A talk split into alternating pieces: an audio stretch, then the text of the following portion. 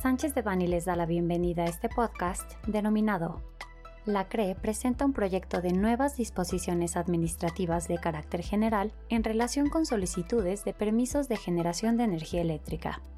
Les recordamos que este material es únicamente informativo, por lo que no puede ser considerado como una asesoría legal. Para más información, favor de contactar a nuestros abogados de manera directa. El día 22 de diciembre de 2021 se publicó en la página de Internet de la Comisión Nacional de Mejora Regulatoria, la CONAMER, un proyecto de regulación presentado por la Comisión Reguladora de Energía, mediante el cual se expiden nuevas disposiciones administrativas de carácter general que establecen los términos para presentar la información relativa al objeto social, capacidad legal, técnica y financiera, así como la descripción del proyecto y el formato de la solicitud de permisos de generación de energía eléctrica, y se derogan las anteriores disposiciones administrativas en la misma materia que habían sido expedidas mediante la resolución número RES 182-2015 y publicadas en el Diario Oficial de la Federación el 8 de abril de 2015. Al respecto, la CRE ha presentado una manifestación de impacto regulatorio de alto impacto con análisis de impacto en la competencia, lo cual implicará que la CONAMER deberá analizar si el beneficio que pueda ser generado por la nueva regulación es mayor al costo que éstas puedan generar a los solicitantes de permisos y las posibles alternativas de regulación. De igual manera, la CONAMER debería asegurarse de que dicho proyecto de regulación se someta a consulta pública por un mínimo de 20 días hábiles, lo cual obligará a la CRE a responder a todos los comentarios de los particulares, aunque no necesariamente a modificar el proyecto con base en ellos. Desde nuestro punto de vista, los principales objetivos de las nuevas disposiciones parecerían ser los siguientes. 1. Que solo aquellos proyectos con un alto nivel de desarrollo y respaldos financieros y técnicos puedan solicitar un permiso de generación de energía eléctrica, y dos, que la CRE adquiera un control mucho mayor al que actualmente tiene respecto del avance de los proyectos con permiso en sus diversas fases, incluyendo desarrollo, construcción, pruebas y operación. Los cambios más relevantes que hemos identificado en comparación con la regulación actual son los siguientes. 1. Mayores requisitos y por lo tanto mayores causales para el no otorgamiento de permisos. La CRE plantea una serie de requisitos adicionales para ingresar una solicitud de permiso que implican, además de grandes cargas administrativas para el solicitante, implicaciones de fondo. Los requisitos más relevantes son los siguientes. 1. Se solicita información de la estructura de capital social y de control corporativo hasta el nivel de personas físicas. Esto es específicamente complejo si se trata de empresas cuyas acciones cotizan en bolsa o similares. Al respecto, cabe resaltar que se pide identificar al grupo de interés económico, siendo ello relevante puesto que, de conformidad con la justificación de la regulación que fue proporcionada por la CRE a la CONAMER, se señala que se pretende evitar que estos grupos de interés puedan tomar control del mercado, por lo que, a pesar de no ser señalado de forma expresa en la regulación, consideramos como punto importante proponer que se aclare si la CRE planea negar permisos cuando ciertos grupos económicos tengan varios permisos, ya que no existen lineamientos que puedan brindar certeza y seguridad jurídica al respecto.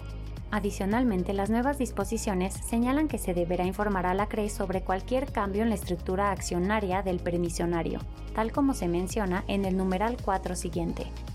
Aunado a lo anterior, las nuevas disposiciones exigen presentar una carta compromiso manifestando diversos puntos relevantes que garanticen que ni el permisionario ni sus accionistas cuentan con antecedentes de sanciones administrativas por resolución firme de la Secretaría de la Función Pública o que han sido inhabilitados que se encuentran sujetas a un procedimiento ante la Unidad de Inteligencia Financiera de la Secretaría de Hacienda y Crédito Público o que no son reincidentes por sanciones administrativas determinadas por la CRE respecto a actividades vinculadas con la materia del permiso que se solicita, entre otras. 2. Información sobre capacidad mínima y máxima, controlabilidad, curva de capabilidad, límite mínimo de despacho, parámetros de paro y arranque, costos de arranque, fichas técnicas de los equipos asociados con la generación, poder calorífico de los combustibles primario y secundario, consumo y costo, datos del proveedor y transportista o distribuidor de los combustibles, referencia a los permisos vigentes otorgados por la CRE a ellos y documentos tendientes a demostrar alianzas comerciales entre transportistas o distribuidores y el solicitante del permiso En este caso, el nivel de detalle solicitado es muy superior y en el caso de las tecnologías convencionales, el hecho de solicitar alianzas comerciales entre transportistas o distribuidores y el desarrollador podría incluso considerarse una barrera a la entrada al mercado o descartar esquemas donde el desarrollador de una central de generación de energía eléctrica vende la misma cuando la central eléctrica está en fase ready to build, ya que será normalmente el propietario final del proyecto o el operador el que tenga la relación con dichas personas. Por otra parte, los contratos para la proveeduría de combustibles contemplan datos comercialmente sensibles. 3. Adjuntar estudio de impacto en el sistema. 4. Señalar si la central de generación de energía eléctrica contará con algún sistema de almacenamiento de energía y proporcionar la información que describa a detalle dicho sistema. En este caso, la aclaración que se realiza sobre almacenamiento de energía es vital, ya que conforme a la legislación actual, los sistemas de almacenamiento podrían incluso no requerir permiso. La regulación solo plantea esto como consecuencia de un registro de activo en el mercado de un sistema de almacenamiento, por lo que con esta aclaración se complicaría el establecimiento de sistemas de almacenamiento behind the meter, al menos para nuevos proyectos. 5 se deben incluir los anexos de la solicitud de evaluación de impacto social presentada ante la Secretaría de Energía, mismos que deberán ser coincidentes con la descripción del proyecto en cuanto a su ubicación y capacidad. Con respecto a este punto, no queda clara la razón de que la capacidad sea coincidente en todo momento, ya que esta no siempre es relevante para la evaluación de impacto social. Por ejemplo, en el caso de una central eléctrica fotovoltaica, el cambio se podría tratar de una reducción de capacidad o un incremento de capacidad utilizando paneles con mayores especificaciones y sin modificar la extensión del proyecto. 6. Presentación de un programa de obra detallado. 7. El plan de negocios a presentarse deberá de prever a. El monto de inversión en pesos, adjuntando documentación soporte, desagregando los costos de obra civil, eléctrica, mecánica y de sistemas de seguridad, instalaciones, maquinaria, terrenos y o equipos vehículos, tecnología, trámites, así como una carta compromiso en la que el solicitante del permiso se comprometa a presentar la documentación que soporte la inversión efectivamente realizada al inicio de operaciones del permiso que en su caso se otorgue. B. La tasa interna de retorno. C. Los costos de operación y mantenimiento. D. Flujos de capital. E. Periodo de operación proyectado. F. Ingresos totales proyectados. G. Razón deuda capital. I. H. Montos de financiamiento periodo y su tasa de interés proyectada. Esto es importante ya que la CRE contará con información financiera sensible del premisionario, aunado a que los datos antes referidos deberán de ser precisos, pues como se menciona en el numeral 4 siguiente, el premisionario deberá de reportar a la CRE cualquier cambio respecto de su plan de negocios. Debido a que no se prevé expresamente, será necesario aclarar si la CRE podrá negar permisos con base en esta información. 8. Para acreditar la capacidad financiera se requerirá un respaldo de estados financieros auditados de al menos los dos años anteriores, así como cartas de intención o cartas de crédito irrevocables que aseguren el financiamiento de la inversión necesaria para el proyecto. No queda claro si las cartas de intención deben de ser irrevocables, por lo cual consideramos que sería necesario que la CRE lo aclarara, ya que de ser así, esto iría en contra de las prácticas en México sobre financiamiento de proyectos. 9. Para acreditar la capacidad técnica se solicita adjuntar el currículum vitae de la empresa o grupo de interés y señalar los proyectos desarrollados y años de experiencia desarrollando proyectos de generación de energía eléctrica, acompañando evidencia documental que soporte que cuenta con recursos técnicos y materiales propios o subcontratados, incluyendo el historial del solicitante, término que debe ser aclarado, recursos humanos y materiales propios o contratos de servicios con terceros, así como cartas de intención relacionadas con la prestación de servicio de ingeniería, construcción y operación del proyecto con terceros. En estos últimos casos, es necesario mencionar que, en cuanto hace a varios esquemas de desarrollo proporcionar la información solicitada, sería complejo, pues en muchos casos los solicitantes no serán quienes sean propietarios, gerentes u operadores del proyecto, por lo que no contarán con capital humano ni material ni contratos de servicios con terceros. Inclusive, para grandes generadores, definir lo anterior, en especial los contratos con terceros, podría llegar a ser complicado e impráctico 2. Correlación con el proceso de interconexión.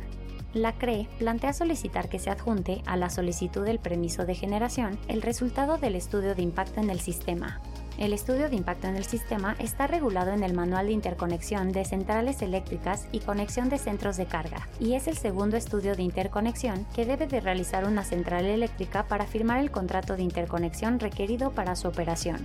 Desde el punto de vista técnico, la obtención de un estudio de impacto en el sistema permite tanto confirmar que se otorgaría un permiso a una central eléctrica cuya interconexión es técnicamente factible, así como conocer el detalle, el tipo de infraestructura y refuerzos que se implementarían para la interconexión de una central eléctrica. Al efecto, es importante resaltar que la obtención de un permiso se está volviendo más complicada en gran medida, por lo que de haberse obtenido los estudios indicativo y de impacto en el sistema e incluso posiblemente el de instalaciones, pero no el permiso en sí, implicaría costos no recuperables para los solicitantes.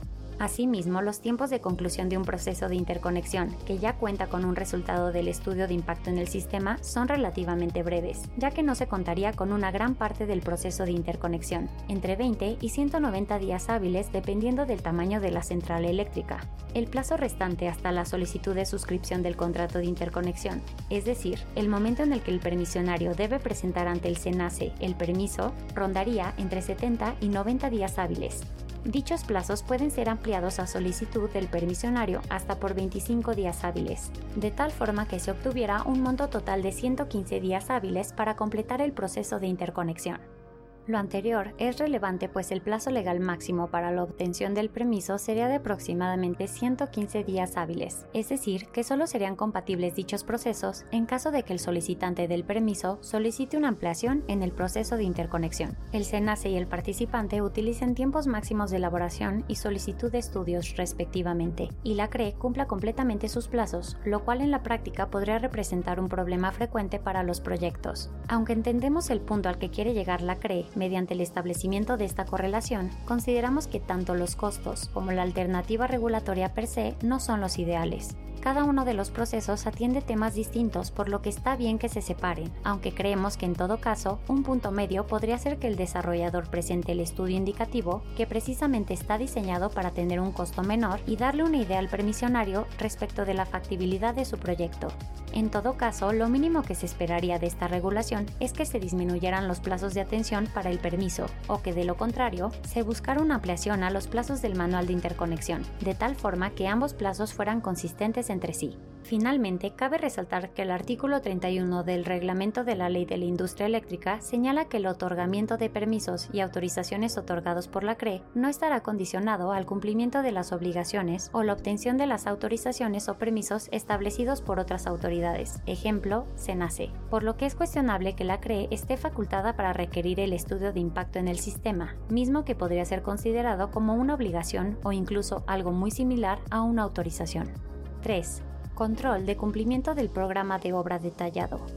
Actualmente el programa de obras que debe de cumplir un permisionario tiene entre 2 y 3 hitos únicamente, siendo estos el inicio de obras, la terminación de las obras y la puesta en marcha u operación comercial. El programa de obras detallado que se entrega para efectos de solicitar el permiso se mantenía como un documento únicamente indicativo y justificativo de las actividades realizadas, Pareciera, porque no es expreso, que lo que propone la CRE mediante las nuevas disposiciones es que se desglosen los hitos vinculantes del programa de obras, de tal forma que se identifiquen al menos el inicio y terminación de 1. Las actividades previas, correspondiente a actividades de desarrollo previas a la construcción.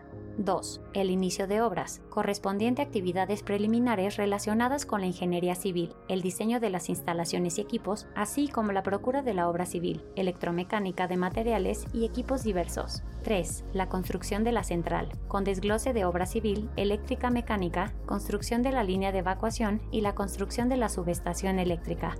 4. Pruebas de comportamiento de la central eléctrica, incluyendo pruebas de puesta en servicio, preoperativas y operativas y de desempeño.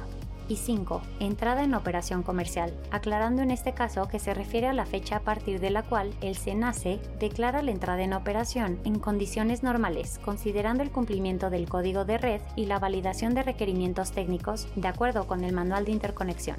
De acuerdo con las nuevas disposiciones, cada inicio de una fase detona al menos 1. Un estado de cada permiso, sin que quede claro cuál es el fin de distinguir entre dichos estados. 2. Las obligaciones de reporte mencionadas en el numeral 4 siguiente. Y 3. El reporte de la operación comercial. Adicionalmente, se plantean obligaciones como la obtención de las autorizaciones o permisos requeridos por otras autoridades respecto a la actividad permisionada al inicio de la etapa de pruebas de comportamiento, así como una serie de actualizaciones técnicas sobre la central eléctrica, una vez que esta última finalice.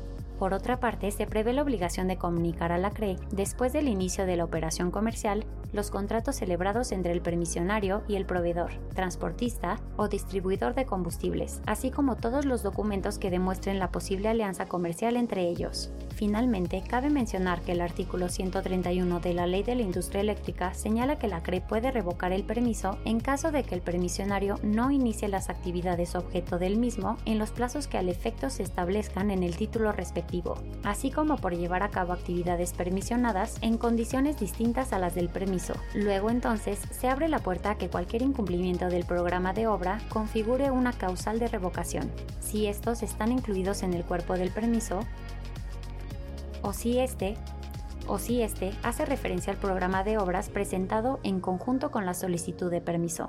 4. Obligaciones de reporte y otros. Las nuevas disposiciones plantean la existencia de nuevas obligaciones de reporte para los permisionarios, destacando 1 que se debe entregar a la CRE dentro de los 90 días naturales siguientes a la notificación del permiso el manual de organización y procedimientos, los mecanismos de control de información operativa, contable y de terceros, el código de conducta, entre otros. 2. Proporcionar un reporte de avance de obra cada 60 días hábiles, contados a partir de cada inicio de fase del programa de obra. 3 proporcionar una actualización sobre ciertas especificaciones técnicas dentro de los 15 días hábiles siguientes a la conclusión de la etapa de pruebas de comportamiento. 4. Comunicar la entrada en operación comercial dentro de los 15 días hábiles a que esto suceda, debiendo coincidir con la fecha señalada en el programa de obra. 5 comunicar a la CRE dentro de los 15 días hábiles siguientes al inicio de su operación comercial y cuando así aplique, los contratos celebrados entre el permisionario y el proveedor, transportista o distribuidor de combustibles, así como todos aquellos documentos que demuestren la posible alianza comercial entre ellos. 6 informar a la CRE una vez que inicie su operación la cantidad de energía eléctrica generada mensualmente, desglosando lo correspondiente a neta y bruta, así como la información adicional que le solicite. Cabe señalar a este respecto que la Ley de la Industria Eléctrica y su reglamento habilitan a la CRE para establecer disposiciones administrativas de carácter general respecto a la información relativa al objeto social, capacidad legal, técnica y financiera, así como la descripción del proyecto. Sin embargo, nunca establece expresamente la posibilidad de que la CRE establezca este tipo de obligaciones como parte de las mismas, por lo que la legalidad de estas obligaciones de reporte es, al menos, cuestionable. Finalmente, las nuevas disposiciones establecen que el incumplimiento de las obligaciones que tendrán los permisionarios establecidas en su capítulo 5 se derivará en el inicio automático del proceso de sanción y o revocación correspondiente. Nuestros equipos especializados en energía y litigio administrativo y constitucional advierten que las nuevas disposiciones podrían generar afectaciones relevantes para un número importante de proyectos de generadores y clientes, para lo cual recomendamos ponerse en contacto con nuestros especialistas para verificar las posibles estrategias que podrían emprenderse para cada caso, protegiendo su operación e intereses de la mejor manera posible.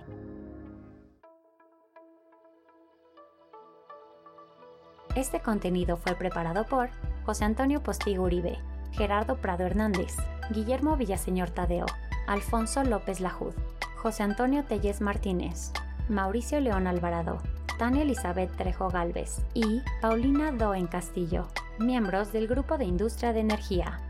Para cualquier duda o comentario sobre este material, favor de contactarnos directamente o visite nuestra página www.sanchezdevani.com.